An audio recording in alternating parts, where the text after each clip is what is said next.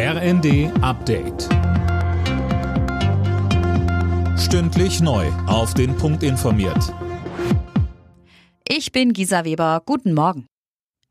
Bei Ermittlungen wegen Korruptionsverdachts im EU-Parlament hat die belgische Polizei mehrere Verdächtige festgenommen. Darunter auch die griechische Vizepräsidentin des EU-Parlaments Kaili. Einzelheiten von Philipp Nützig. Es geht um Korruption und Geldwäsche. Und zwar durch das Emirat Katar. Mit Geschenken und Geldspenden soll das Emirat versucht haben, Einfluss auf das EU-Parlament zu nehmen.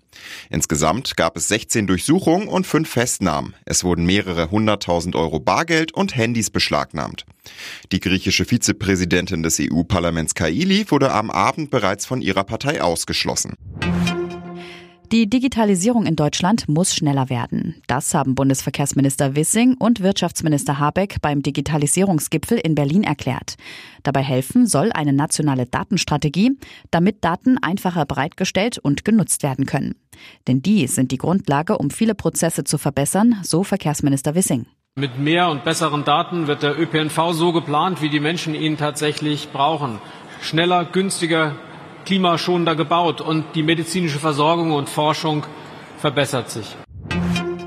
Heute vor 74 Jahren haben die Vereinten Nationen sich dazu verpflichtet, die Menschenrechte zu achten.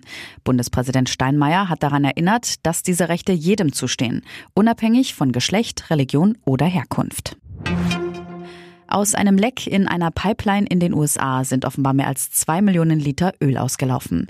Das Leck im US-Bundesstaat Kansas wurde inzwischen repariert, heißt es vom Betreiber. Sollte wirklich so viel Öl ausgetreten sein, unter anderem in einen Fluss, befürchten Aktivisten eine Umweltkatastrophe. Und das erste Halbfinale der Fußball-WM steht fest. Argentinien sicherte sich mit einem 4 zu 3 nach Elfmeterschießen gegen die Niederlande den Einzug. Am Dienstag wartet Kroatien, das vorher mit 4 zu 2 auch im Elfmeterschießen gegen Brasilien gewinnen konnte. Marokko und Portugal sowie Frankreich und England spielen dann noch um die letzten beiden Plätze. Alle Nachrichten auf rnd.de